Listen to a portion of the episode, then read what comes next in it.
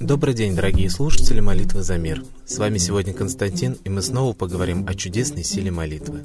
Один из наших слушателей прислал нам свой интересный случай из жизни. В очередной моей деловой поездке за границу мне пришлось сделать две пересадки на самолет и не спать два дня. Помню, что прилетел я в аэропорт для пересадки в 9 утра, а вылет мой был в 9 вечера. Понятно, что со мной все деньги, документы, вещи. И уже идут вторые сутки, как я не спал. Я активно боролся со сном, очень боялся заснуть, чтобы меня не обокрали, да и чтоб не проворонить самолет. Сами понимаете, оказаться в чужой стране и проворонить самолет здесь мало что приятного. День я еще продержался, а вот к вечеру понял, что возможность отрубиться и проворонить самолет становится все реальнее. Периодически сознание просто уплывало. Помню, что я сидел и молился всем богам, лишь бы проснуться вовремя, если вновь отрубит. Так оно и произошло. Глаза я открыл, когда очередь на посадку в мой самолет уже заканчивалась. Но на этом мои приключения не закончились. Мне почему-то что-то сразу не понравилось в этом самолете. Помню, что когда мы взлетели, я просто молился и даже иногда чувствовал, как самолет этот я держу в своих руках. В результате наш полет затянулся. Перед аэропортом в Милане мы влетели в какую-то тучу и долго не могли пройти сквозь нее и выйти на посадку. Помню, что на определенном моменте даже шумные и импульсивные, вечно жестикулирующие итальянцы в салоне стихли, а девушки на задних сиденьях что-то активно бормотали на итальянском. Разобрать я четко мог только слово «Мадонна». Мы благополучно приземлились. Салон зааплодировал пилоту, все счастливые покинули самолет, а на улице поднялся сильнейший ветер и начался страшный ливень. Может быть, я был тогда очень уставший и все преувеличиваю, но мне кажется, что именно объединение пассажиров в общей молитве нам тогда и помогло приземлиться целыми и невредимыми. И неважно, кто из нас какую веру исповедовал, думаю, все мы только просто обращались к Богу. Да, действительно, удивительная история. Вот и мы призываем всю Россию и весь мир объединиться в единой молитве за мир, вне зависимости от вероисповедания. Напомню, что по многим теософским и эзотерическим учениям молиться в грядущую эпоху нужно известному в буддийских течениях владыке Майтрея. Он же забытый древний русский бог Митра. А теперь мы передаем слово Светлане Ладе Русь.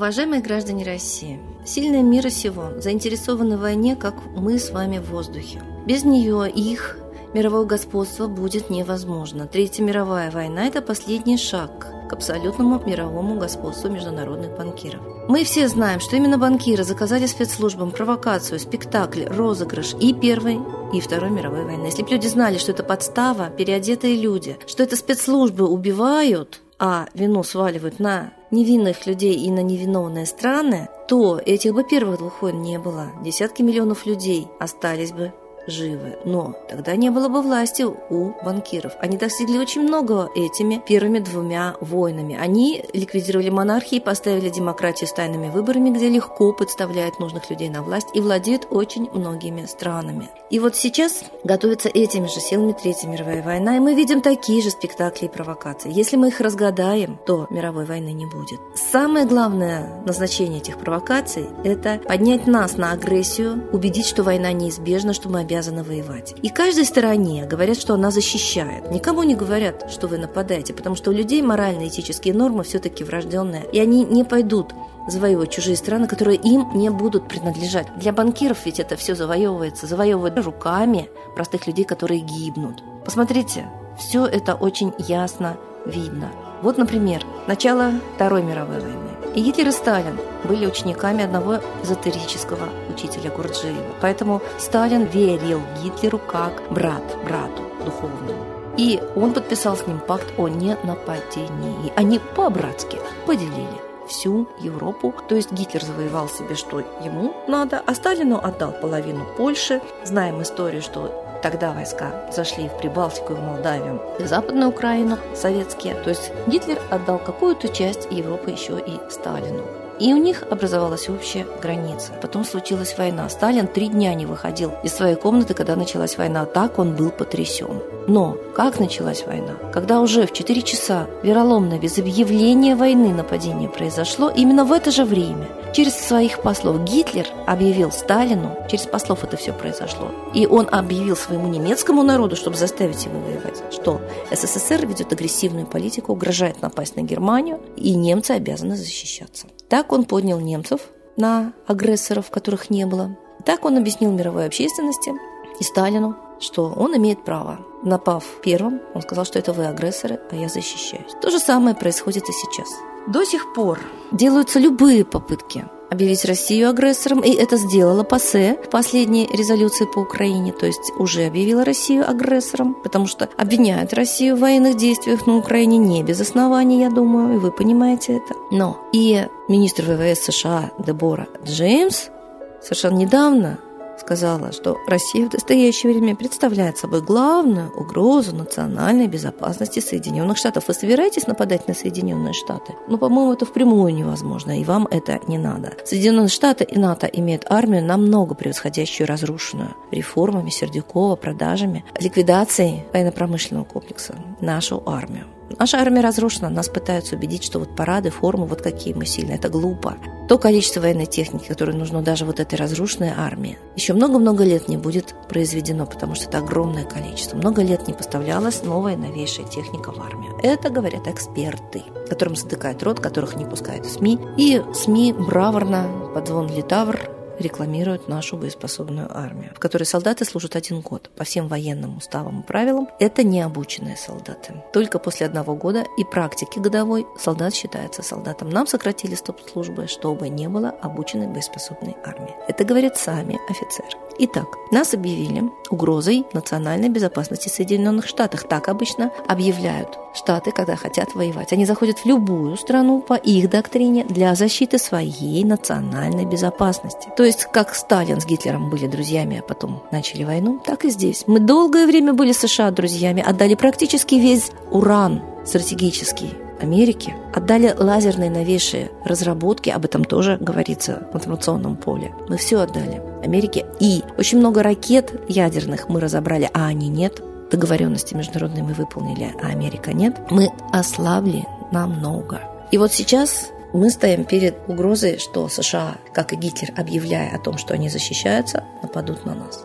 Так вот, когда дружили Америка с Россией, Путин и Обама. Мы знаем, что это традиционная дружба, потому что Клинтон с Ельцином дружили. Ельцин звонил Клинтону, и Клинтон ему говорил, как делать цветную революцию, переворот. И потом уже клинтоновские агенты ЦРУ разбазаривали ельцинскими указами Россию, сидели и отдавали нашу собственность, потом обогащались. И американцы же пишут нам законы. Что еще нужно, чтобы убедить вас, что мы под колониальной, так сказать, юрисдикцией Америки? Ну, с кем-то все-таки два банкира, видимо, поссорились. И вот сейчас мы пытаемся усилиться и кому-то противостоять. И вот сейчас объявляют в России Минобороны, что идет угроза из космоса, военно-космические войска образовываются, и вице-премьер Дмитрий Рогозин говорит, что для предупреждения угрозы нападения из космоса планируется создать единую космическую систему. Хочу спросить господина Рогозина и Путина, а зачем же тогда топили орбитальную станцию «Мир»? Ведь это была передовая, самая новейшая. Мы все-таки в космосе имели приоритет. Станция, и после этого Путин по договоренности со Штатами затопил эту станцию и создал аналогичную для Соединенных Штатов. Точно так же, как Сталин взорвал укреп линию. Так они нежно дружили, нас отдали. Станцию в Лурдосе и Камране, которые ловили любые переговоры по всему земному шару Америки и Китая, то есть мы были совершенно защищены этими станциями, тоже ликвидировали. И после этого нам объявляют, что война неизбежно на нас хотят напасть. А армию ликвидировали реформами, так же, как ликвидировано все в нашей стране. Граждане, раскройте глаза. Неужели можно назвать управлением ликвидацию всего? Последние заводы, последние фабрики разрушаются, закрываются. Это что, управление? Военные части во многих местах, особенно на окраинах нашей Родины, представляют собой оставленные города с пустыми глазницами окон. Границы – поваленные столбы с колючей проволокой. Мы живем в бесхозной стране. Нас никто не защищает. Нашу армию разбазаривают настраивали целенаправленно. Я бы назвала это саботажем и диверсией, а не управлением государством и не руководством главнокомандующим, то есть президентом нашей армии. Это не руководство, это разрушение. И мы молчим. Нам не дают слова в СМИ. Хорошо, так говорите друг с другом. У нас есть интернет, говорите в интернете. Факты, факты и только факты. Без оскорблений и обвинений, только факты. Вы, граждане, как управляют вашей страной, вашей собственности? Вас заселяют уже во всех окраинах, строятся великолепные трассы для того, чтобы иностранцы легко со своим скарбом и военной техникой могли пройти вглубь страны. Нигде вглубь страны для нас таких дорог не строят. Это все очень видно. Указатели на дорогах на английском, билеты на английском. Заезжайте, граждане колонизаторы, все готово. Вот это все международные звоночки о том, что мы с вами теряем самое дорогое родину, а значит и жизнь свою, собственную физическую. С нами ведется война, очень профессиональная, средствами спецоперации. Нас обманывают, обманывают в глаза, обманывают с телевизоров. Чтобы напасть на Ирак, более 900 раз соврали политики с трибуны перед зрителями, что есть опасное оружие у Саддама Хусейна. Его не обнаружили, его нет, но страну разбили. Это вероломное нападение на Ирак. Вы думаете, с нами поступят по-другому? Нам врут в глаза. И я не думаю, что наше руководство играет в другую игру, чем руководство других стран. Посмотрите, ничего мирного, ни одного шага к урегулированию, только скандалы и распри. Только заявления, причем часто противоречивые. Хотим напасть, не хотим напасть. Будем, не будем. Дадим оружие Украине, не дадим оружие. Зачем делают противоречивые заявления? Только для того, чтобы вы потеряли ориентацию, чтобы вы ничего не поняли, не поняли, чьи международные интересы сейчас проталкиваются. А это, как всегда, интерес один – международных банкиров, которые вводят новый мировой порядок. Все это описано в книге «Комитет 300». Читается она сложно, там очень много фактов, названий фирм, документов, фамилий, имен, но это документалистика. Еще 20 лет назад был создан план завоевания мира. Планы завоевания гегемонии во всем мире есть. Мы это видим по фашистующим стилям кровопролитий во всех странах, и в Сирии, и в Ливии, и в Украине. Страшные вещи рассказывают люди Югославии, которые пережили год в городе без электричества, без электричества. То есть это, в принципе, вот эти фантастические ужастики о конце света уже были местами на нашей планете. Неужели вы хотите их лично дождаться? Все идет к войне. Остановите войну, только вы можете это сделать. А вы смотрите, верите телевизору, рассуждаете на кухне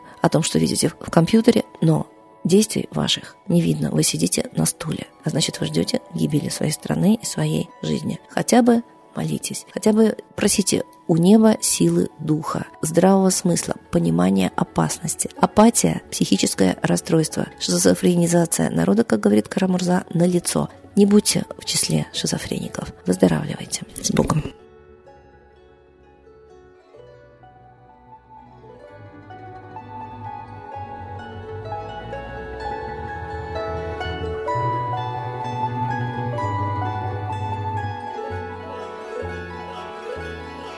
Спасибо Светлане Ладе Русь, а теперь настал час для единой молитвы за мир –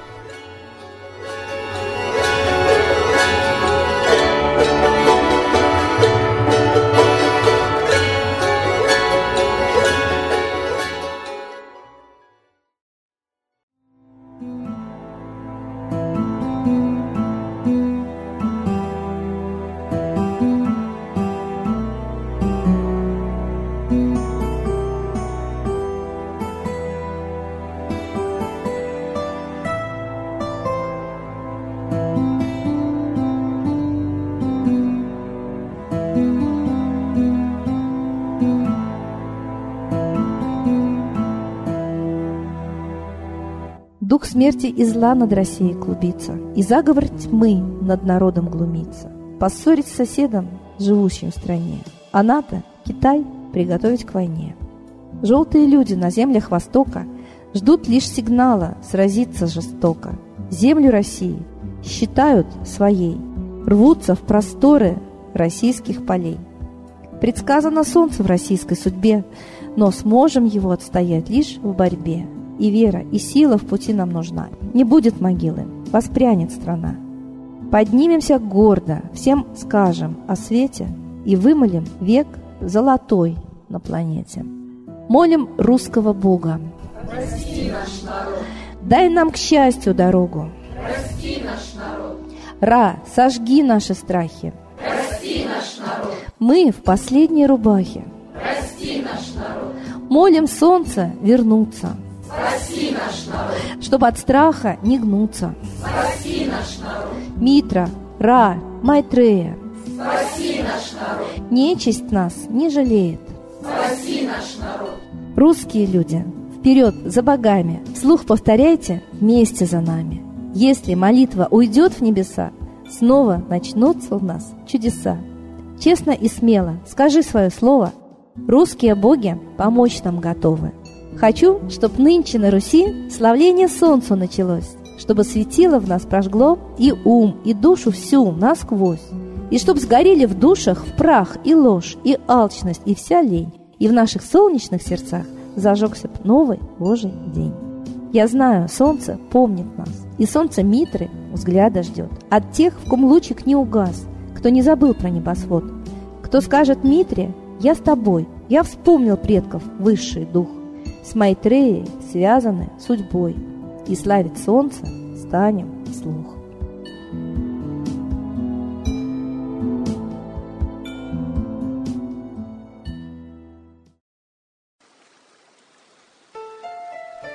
Новый порядок несет сатана. Миру готовы мор и война. Русские боги, спасите страну. Трусости, лени, простите вину. Митра родителем был нам небесным, стал он Майтреей великим, известным. Слышит он русского люда мольбу, помощь нам шлет, коль идем на борьбу. Владыка Майтрея, нам помощь пошли, погибель убрать от планеты Земли. Твои легионы пошли нам с небес. Народы с мольбой ожидают чудес. Господи, разум народом верни. Вновь наступили тяжелые дни. Снова войска на готове стоят. Снова на смерть посылают. Брат поднимается снова на брата. Мы в эгоизме и лжи виноваты. Верим предателям рода людского. Мир наш над пропастью гибели снова. Полный, тотальный контроль наступает. Карта раба нас свобода лишает. Просит о помощи, молим о чуде, чтобы прозрели и выжили людям.